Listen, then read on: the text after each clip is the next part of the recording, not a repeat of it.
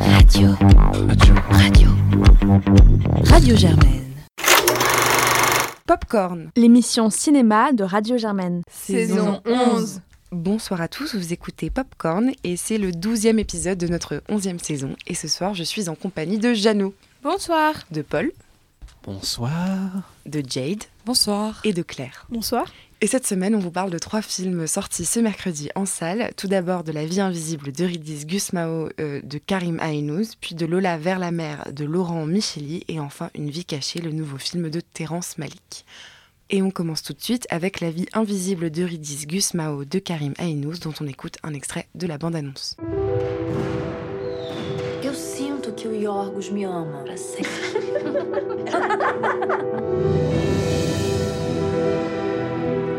vou convencer o papai se você me ajudar a você fazer esse teste aí de admissão pra esse conservatório. Claire, c'est toi qui nous le présente.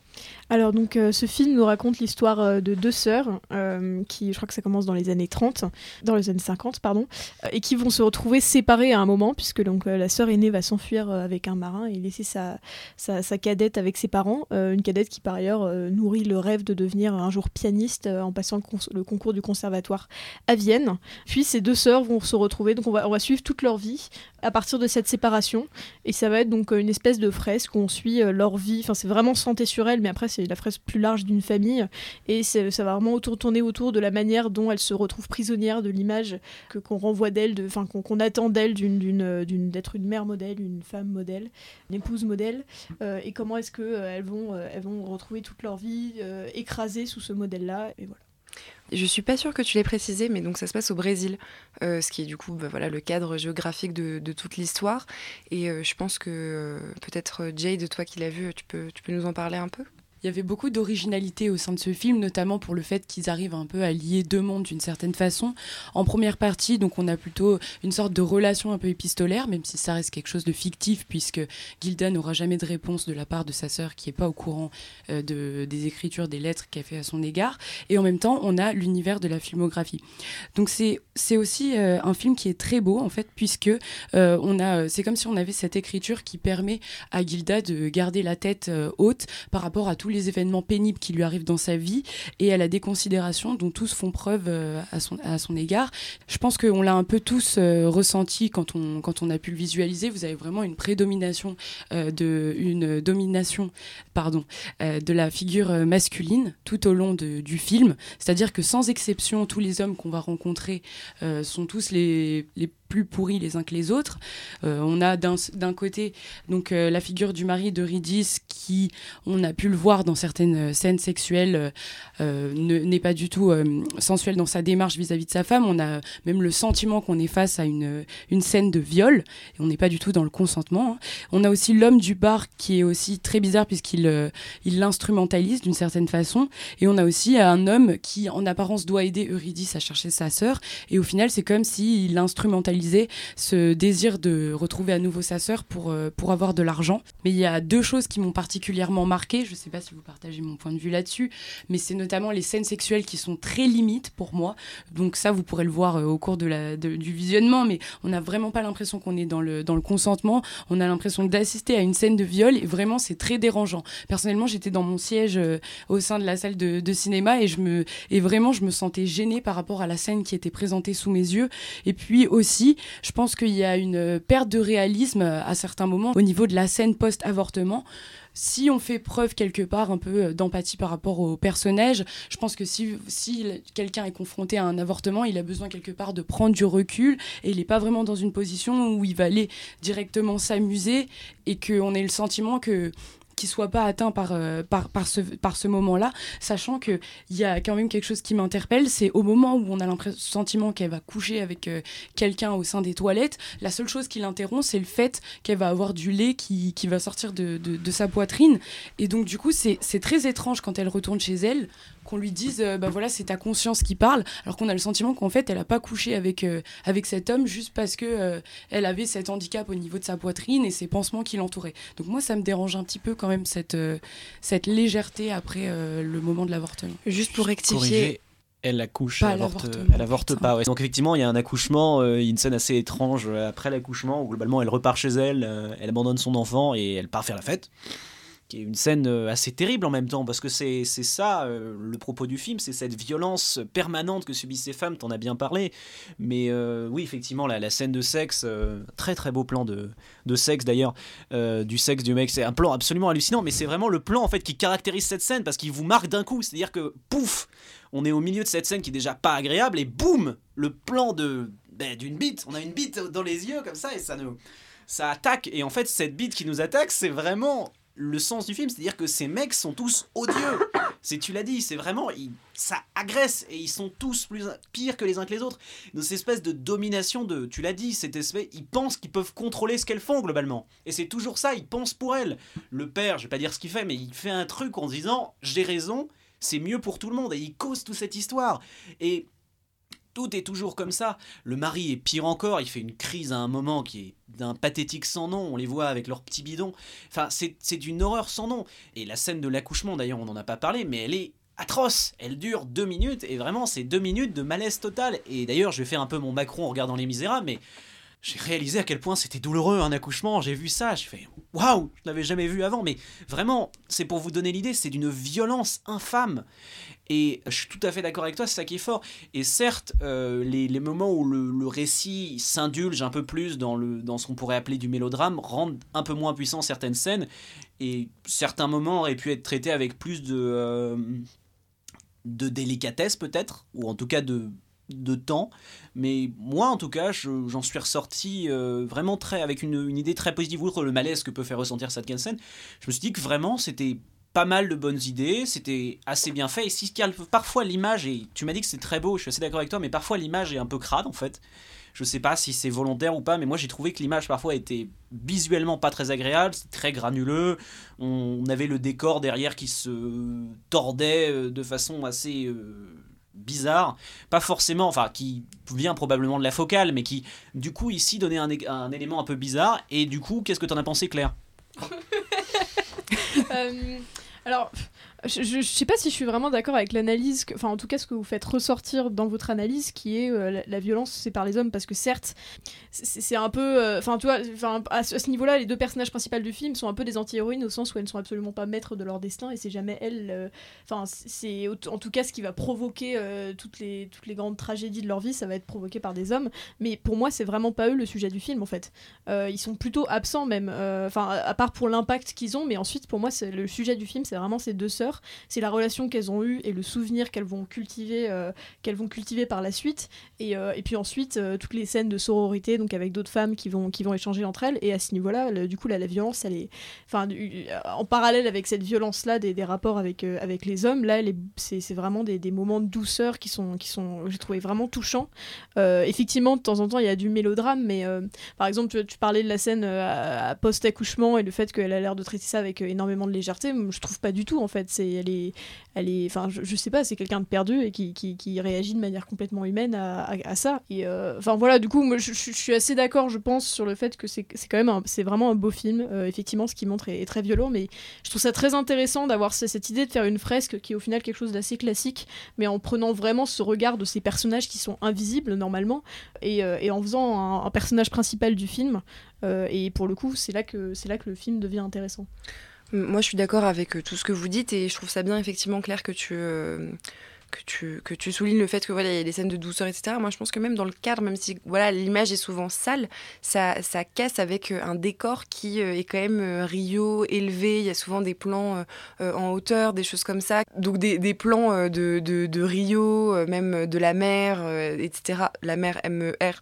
Euh, qui sont mis en contraste avec des, des, quartiers plus sales et, des choses comme ça. Mais il y a aussi voilà, ces scènes de fête parfois, euh, ces moments, euh, on parlait du bar et qui est une scène assez forte, moi je trouve, mais par exemple le mariage de, de Eurydice, moi c'est une scène que j'ai trouvée hyper jolie parce qu'on la voit d'abord avec voilà, cette tante marraine un peu confidente, mère qu'elle n'a pas eue même si elle a une mère, mais dans le sens euh, euh, celle qui te donne des conseils quand on a besoin, etc. Et avec qui elle discute dans les toilettes comme ça de ce que c'est que de se marier. Et puis après elle sort et il y a toute cette danse. Et après c'est suivi par cette noces qui est quand même une scène effroyable et je trouve qu'en fait le film fonctionne vachement par rupture tout le temps. C'est-à-dire qu'on va avoir ces moments qui sont très agréables à regarder d'une part parce qu'ils sont très beaux et très euh, enthousiasmant, j'ai envie de dire. C'est comme quand la, quand la sœur, euh, dans la première scène, en fait, euh, euh, quand Gilda se, décide de partir pour aller faire la fête, je sais pas, il y avait une sorte d'excitation, tu la vois se préparer, en plus on trompe les parents, on leur dit je suis malade alors qu'en fait on va faire le mur, elle se maquille, elle est toute belle. Il y, avait ce côté très léger qui va être suivi forcément bah, d'une annonce plus lourde qui est son départ. Et il y a souvent beaucoup de choses comme ça qui sont mises en perspective jusqu'au moment où finalement il n'y a plus de moments réjouissants. C'est, à partir d'un moment dans le film, il n'y a plus de raison de se réjouir parce qu'en fait, tout est infusé par les hommes. Parce que je pense que le film, c'est aussi, évidemment, vous, l'avez évoqué, la domination patriarcale, etc. Mais surtout, c'est la façon dont, en fait, euh, chaque élément de la vie d'une femme, dès lors qu'elle n'est plus fille, sont euh, soumis soit à l'autorité du mari, soit à l'autorité paternelle, soit simplement à l'autorité de la domination de l'homme sur les femmes. Et en ça, je pense que le film est aussi euh, très intéressant à voir parce qu'il propose vraiment de faire un portrait euh, de l'expérience de femme dans ce contexte précis, qui est, comme on l'a tous dit, hyper éprouvant et hyper juste. Mais moi, je vous conseille vraiment d'aller voir euh, La vie invisible de Ridis Gusmao. J'ai vraiment beaucoup aimé ce film. Malheureusement, il n'est pas extrêmement distribué. C'est voilà, un film brésilien en, France, quoi. Mais, mais si vous avez l'occasion de tomber dessus, vraiment regardez-le. C'est, J'ai l'impression qu'ici, on a tous été séduits. Et moi, personnellement, j'ai, vraiment beaucoup aimé ce film. Donc, euh, je ne peux que vous encourager à y aller. Et on passe du coup au deuxième film de la semaine, Lola vers la mer de Laurent Micheli, dont on écoute tout de suite un extrait de la bande-annonce. Comment ça va en ce moment? Ça va. Le traitement me fait du bien. Je me sens mieux. Pourquoi tu veux faire ça? Moi, j'ai eu un garçon, j'ai pas eu une fille. De toute façon, que je fasse cette opération ou pas, ça changerait au fait que je suis déjà une femme. Faut juste l'accepter, c'est tout. Donc Lola vers la mer est un film franco-belge réalisé par Laurent Micheli avec pour acteurs principaux Benoît Magimel et Mia Bollers.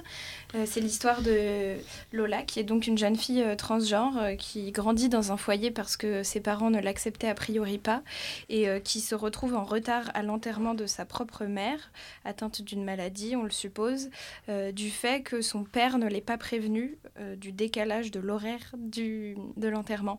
Et du coup on se rend compte très vite qu'elle dans un vrai euh, conflit avec euh, ce père qui n'accepte pas son changement de sexe, mais euh, la mort de la mère va les emmener à transporter les, les, cendres en bord de mer et donc à faire un road trip qui va peut-être créer quelque chose qui n'existait pas ou n'existait plus entre deux.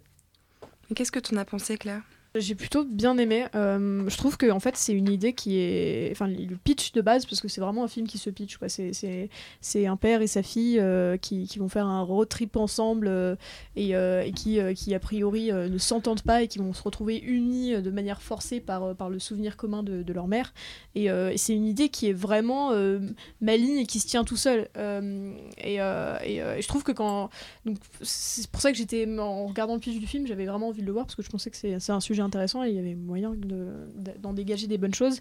Maintenant, dans l'exécution, je trouve qu'il euh, il n'est pas toujours très fin. Ça, c'est vraiment un, truc qui assez souvent m'a sorti de la scène, enfin m'a sorti du film. Je donne un exemple. À un moment, par exemple, euh, ils ont bah, voilà, cet iPhone qui appartenait à la mère et qui a toutes les musiques euh, de, de, la mère. Et, et, à un moment, ils se mettent à mettre une des musiques qu'elle a choisies. C'est un opéra bien romantique, bien, bien émotionnel. Et puis là, ils viennent de s'engueuler, donc ils se parlent pas. Et bam, il se met à pleuvoir. Il y a des éclairs dans le fond. Enfin, il y a un moment, je trouvais que c'était un peu too much, quoi, limite. Euh, euh, voilà, ça c'est un exemple parmi tant d'autres. Euh, même dans, le jeu, je trouvais que parfois c'était un peu, voilà, un peu avec des gros sabots. Malgré ces facilités-là, je trouve que, bah, parce que cette idée est assez puissante en elle-même, je l'ai trouvé assez touchant.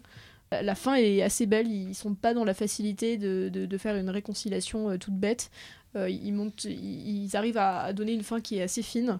Euh, et donc, et particulièrement les moments de rapprochement entre, le père et, la fille euh, qui sont vraiment touchants. Donc, au final, j'ai passé un bon moment.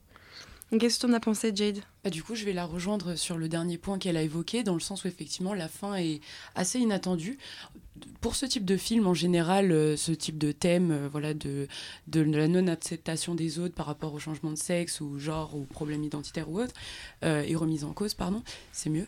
La plupart des personnes, en fait, on a tendance soit à les victimiser dans le sens où on a une opposition, on dit que tout le monde est contre eux.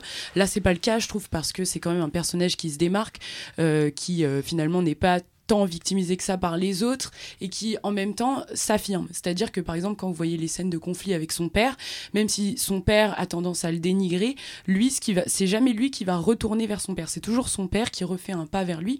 Ce que j'aimais aussi c'est qu'il y a eu une évolution dans le personnage euh, par rapport à la fin que tu évoquais, c'est que le père il n'est pas dans une position où on a la fin typique où il va être à dire j'accepte euh, ton changement de sexe, je suis tout à fait d'accord avec toi, etc.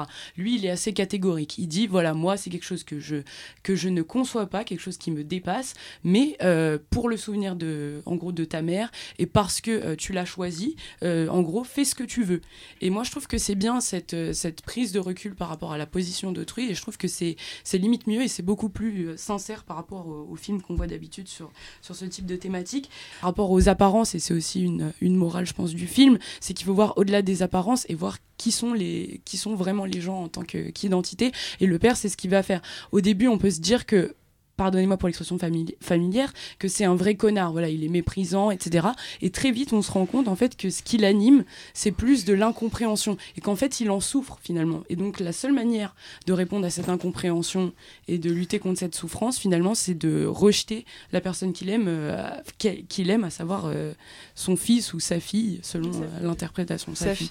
moi, je vous avoue, j'ai pas vu le film, mais ça a l'air un peu quand même moralisateur, gros sabot. Enfin Qu'est-ce que qu'est-ce que t'en dirais, euh, Jeannot? J'ai trouvé ça. Enfin, j'ai été très déçue. Je m'attendais à. J'attendais beaucoup de ce film-là. Et en fait, euh, j'ai pas aimé parce que très vite, j'ai senti trop ressenti toutes les intentions de mise en scène, toutes les intentions de jeu, tous les détails. Et en fait, c'était tellement flagrant que ça m'a sorti de l'histoire qui euh, aurait pu être belle, mais qui a du coup euh, a voulu être traitée avec légèreté. Mais c'était tellement évident, on sentait limite tellement les tops de 1, 2, 3 top action et le début de la, de, de la réplique que qu'en fait tout sonnait un peu faux. Il y a plein d'éléments, ce que tu évoquais avec la musique et ce motif euh, de, de comment ça s'appelle? C'est pas un iPhone, c'est un... un... iPod. Non, c'est un iPod, voilà. L'iPod qui représente euh, la mer morte et qui se manifeste à chaque fois avec des petits éclairs. Euh, tout, est, tout est un peu too much. Le, la, grande amitié qui se crée en une nuit avec euh, les femmes du club de striptease. en fait, tout, tout, pour moi est trop et on passe à côté d'un film qui aurait pu être vachement bien. La, la photographie est très belle, mais même ça, en fait, c'est un poil trop tout le temps. Le cheveu rose, la veste jaune, le skateboard vert euh, le rappel de la licorne avec la petite, euh, lettre à la fin que, euh, que Lola lit où elle parle de la licorne alors que tout le film on a vu qu'elle avait un sticker licorne collé sur le, le skateboard. Bref, pour moi, c'était too much et c'est hyper dommage. Mais s'il y a quand même un point positif à donner au film, c'est que euh, apparemment, la communauté transgenre s'était beaucoup plainte de girl de Lucas Dont. Voilà, qui était vraiment euh, à travers apparemment un prisme hétérosexuel et surtout un, un prisme de gens qui ne comprenaient pas la transsexualité ou surtout qui, euh, qui s'obstinaient à parler de ce changement de sexe et il y avait vraiment, il y a vraiment un enjeu sur ça, comme si c'était une obsession et, et ils trouvaient que c'était vraiment dégradant pour, euh, pour les transgenres. Ici, euh, apparemment, c'est beaucoup mieux traité et euh, on le sent aussi parce que finalement, c'est quelque chose qui est assez accepté et on s'obstine pas sur ce changement de sexe et cette transition et c'est même pas dans le sujet du film, dans le sens où elle est totalement assumée et elle est totalement comprise et, enfin, c'est déjà quelque chose qu'on a passé avant dans le personnage de Lola. Et là, du coup, c'est la question de l'acceptation, certes, mais c'est plus un débat pour, pour Lola. Et du coup, là-dessus, c'était super intéressant. Paul, je te laisse, euh, je te laisse conclure euh, là-dessus pour qu'on puisse passer au troisième film. Mais donne-nous ton avis parce que je suis sûre bah, qu'il va être très bien construit. Moi non plus, je suis pas hyper convaincu par le film parce que je trouve que c'est un peu un film de poseur parfois. Ça commence parce que quand je suis arrivé dans la salle et j'ai vu mes pubs, donc c'était bien fait, c'était du 16 neuvième, c'était bien. Et là le film commence et je fais, oh, il y a des bandes noires. Alors moi les bandes noires, ça me Faut dire ça me choque. sur le côté, pas elles, elles sont, voilà, c'est pas normal, tu vois. Je vois les bandes noires, je fais, mais ils ont filmé en carré cette bande de trous du. Désolé, je m'excuse. C'est... Bon, donc ça a commencé comme ça. Puis après, j'ai vu le filtre, euh, je sais pas, filtre sépia Instagram euh, passé sur une image très jolie. Et je me suis dit, quand même, c'est un peu superflu cette mise en scène. Mais là où je veux en venir, c'est que euh, moi en plus, je suis pas grand fan. Je sais pas si c'est. comme on l'a dit, la narration un peu pompeuse, les grands nuages qui pleurent, l'iPhone qui fait péter la voiture. Enfin, c'est c'est quand même un film un peu lourdingue par moment, et c'est même souvent lourdingue. Et Magimel, qui est probablement à son meilleur depuis Les Rivières Pourpres 2, produit un rôle qui est à moitié catastrophique, et souvent dans l'espèce de, de surdéchéance du père, qui qui est- le, père vieille France, comme ça, il peut pas accepter, mais il est, il est fier au fond, et il accepte au, milieu de son, sa douleur les sentiments de sa fille. Bon, évidemment, j'exagère, je parodie, je me moque, mais et elle, elle est très bien. euh, elle joue très bien son rôle, elle hurle la moitié de ses lignes. Le film se mettait en scène pour lui-même et pour montrer à quel point il était cool. Et moi, regarder une vidéo Instagram d'une heure et demie, euh, déjà que j'ai pas Instagram, parfois je trouve ça un peu limite. Donc euh, ça me saoulait un peu, notamment, d'autant plus qu'ils essayent des fois de développer un Oedipe un peu bizarre. Il y a un plan très bizarre de Benoît Magimel qui regarde les fesses de sa fille Ouais. pendant une minute. C'est malaise.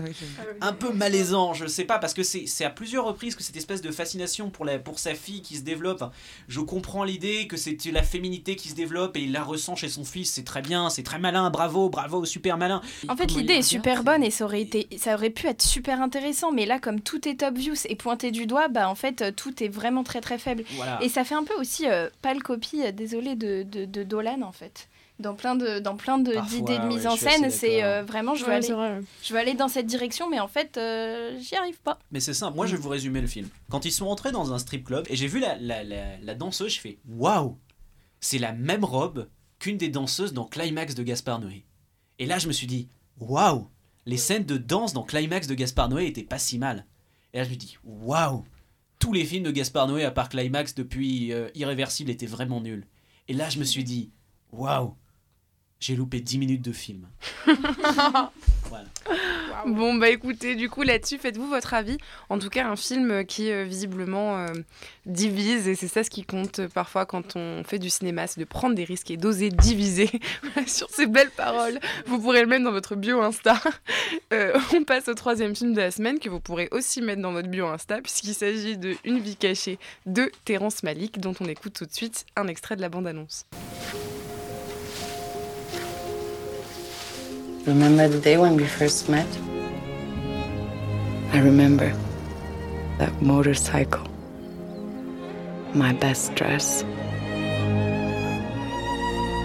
You looked at me, and I knew. Et donc, Paul, c'est toi qui nous le présente. Et donc, Une vie cachée est le dernier film de Terrence Malick, avec euh, Bruno Gantz notamment, dont c'est l'un des derniers rôles, euh, qui raconte la vie euh, assez simple d'un jeune fermier en Autriche, qui va voir son existence bouleversée par la montée euh, d'un courant fasciste euh, venu d'Allemagne, mais pourtant commencé par un Autrichien. Claire, qu'est-ce que t'en as pensé, toi qui l'as vu à Cannes? Euh, oui, alors du coup, moi j'ai parlé un peu avec le recul euh, de quelques mois. Euh, j'ai adoré ce film. Euh, même avec ce recul-là, c'est, en sortant de la séance, je l'adorais déjà. Et là, je, je suis toujours convaincue que c'est un des meilleurs films de l'année et définitivement un des meilleurs films de Terrence Malick.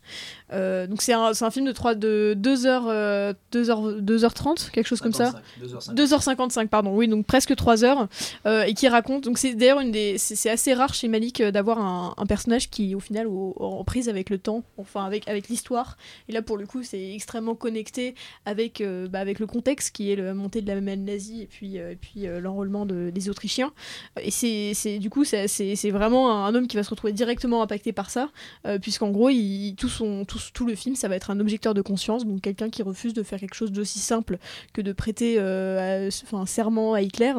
Et, et en fait, c'est juste ça, c'est extrêmement simple et c'est l'histoire d'un homme qui va jusqu'au bout. En fait, Euh, c'est pour ça, à mon avis, que le film euh, gagne énormément à, durer aussi longtemps parce qu'on ne va pas le quitter dans ce choix extrêmement simple mais qui va bouleverser toute sa vie. Euh, c'est extrêmement centré aussi sur sa relation avec sa femme, donc c'est une très très belle histoire d'amour.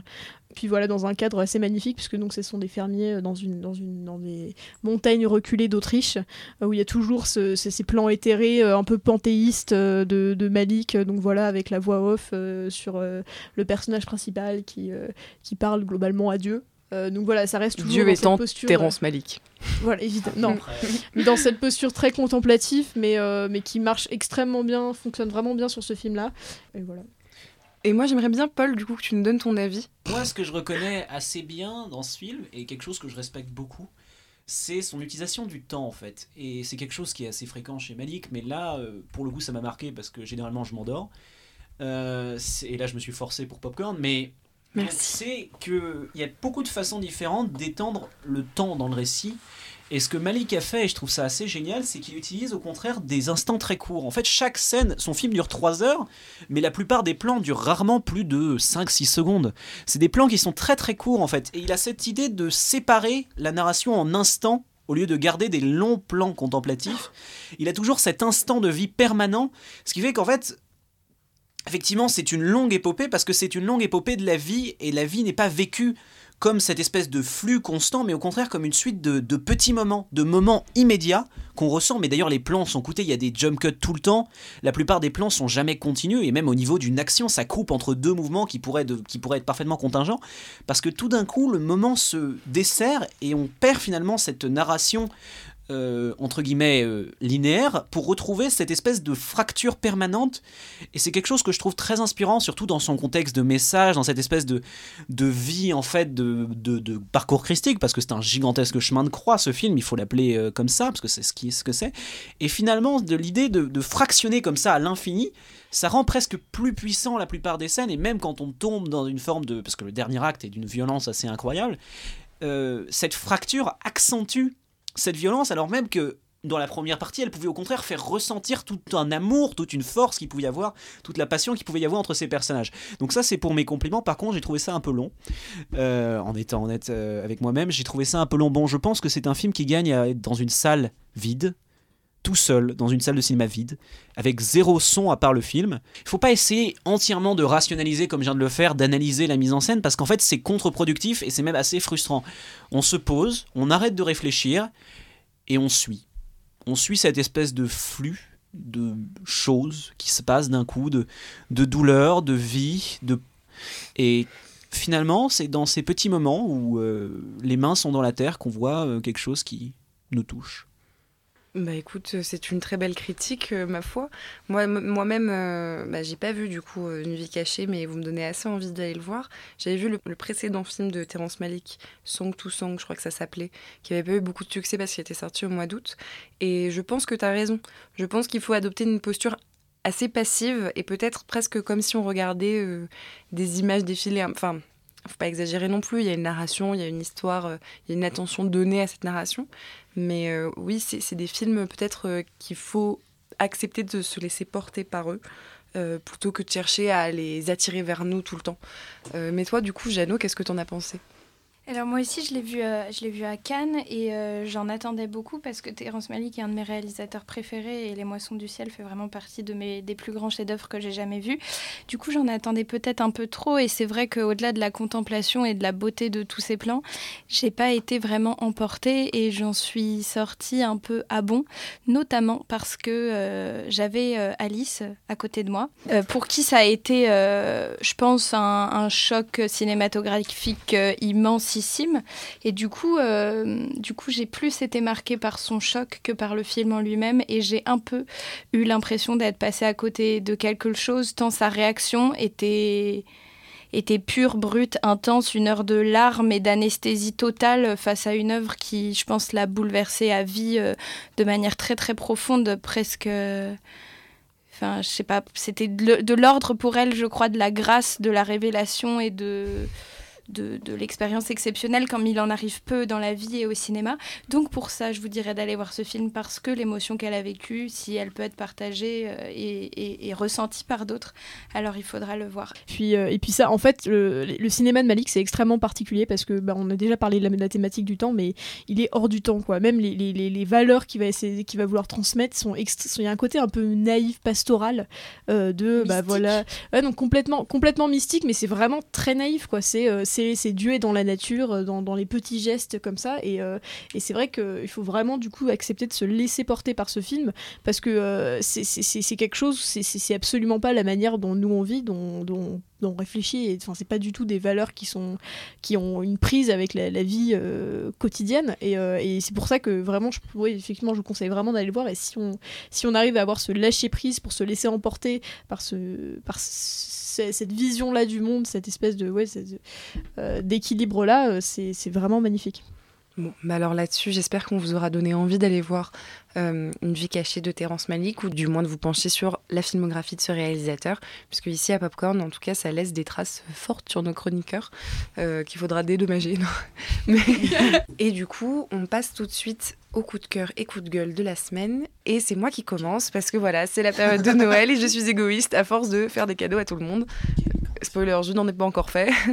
Et, euh, et la période de Noël euh, et des fêtes de fin d'année, de décembre, d'hiver, de manière générale, de quand il fait froid, eh bien moi ça me donne envie euh, de rester au chaud, de regarder des films et de préférence des polars.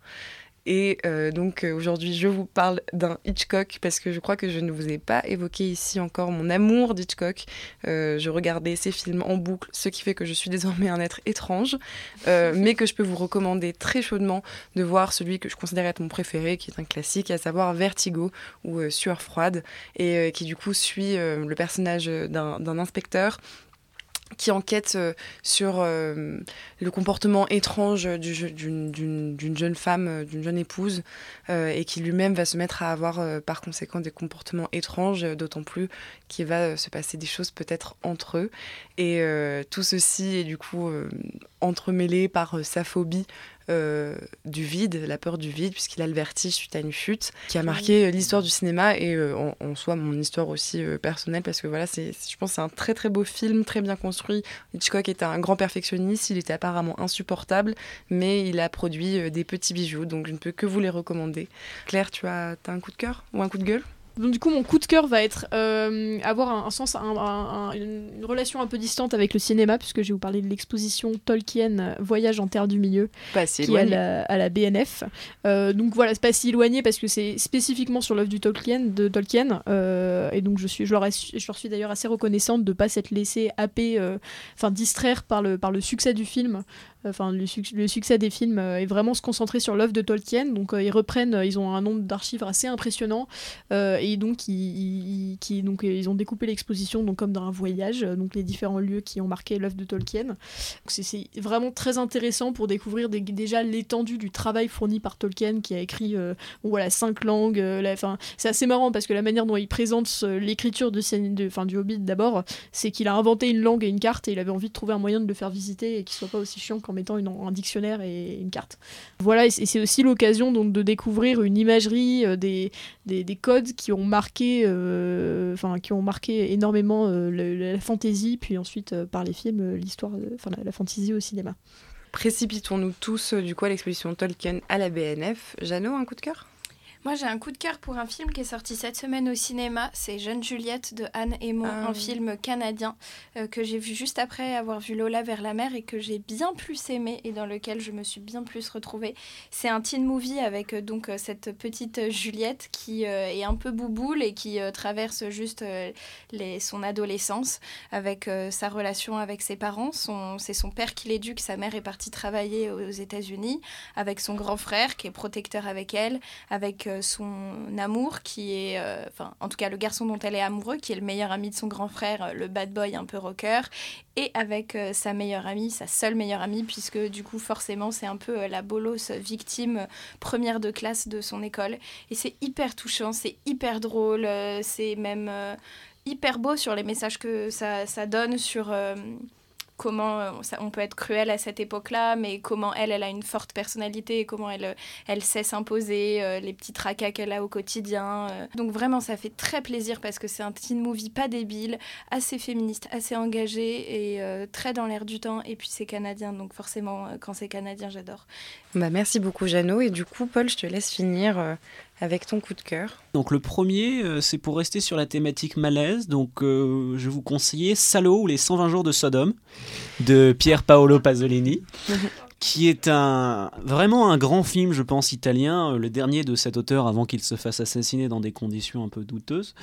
Mais c'est une expérience dont, je ne vais pas vous en révéler trop, mais c'est une expérience dont vous risquez de vous souvenir a posteriori, mais c'est la même chose, il faut le regarder dans une salle tout seul, sur un écran, un grand écran, pour bien apprécier. C'est vraiment c'est. Disons qu'on n'en sort pas indemne. Voilà, c'est particulier. Le deuxième coup de cœur que je vais film faire. de Noël, euh, à regarder en famille.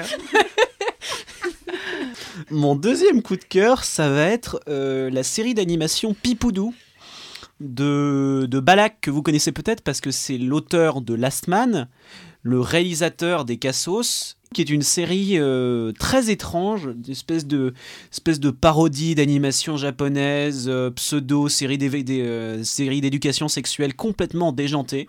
Vous pouvez trouver la première saison en ligne et surtout la deuxième est en train de faire son Kickstarter pour se faire financer. Et vraiment, je vous encourage à aller le voir. C'est particulièrement déjanté, c'est totalement déviant. Et vraiment, c'est une, c'est une expérience fascinante. Je, je vous le conseille vous allez bien rire. Il faut, faut aimer les mots un peu vulgaires, mais vous allez bien rire. Et mon troisième coup de cœur, ça va être tout simplement euh, Mariage Story de Noah Bombard, qui est sorti sur Netflix. Je ne vais pas le spoiler, mais je vous encourage à aller le voir parce que c'est bien. Et que voilà, il y a Dame Driver et Scarlett Johansson et qui sont tous les deux absolument adorables. Bah, merci beaucoup Paul pour euh, du coup ces trois coups de cœur en espérant que euh, Jeannot puisse voir euh, Marriage Story au plus vite parce qu'elle en a très envie et que vous aussi vous irez voir tous les films dont on vous a parlé, du moins ceux qui vous tentent et on vous souhaite une bonne soirée. Bonsoir. Bonsoir.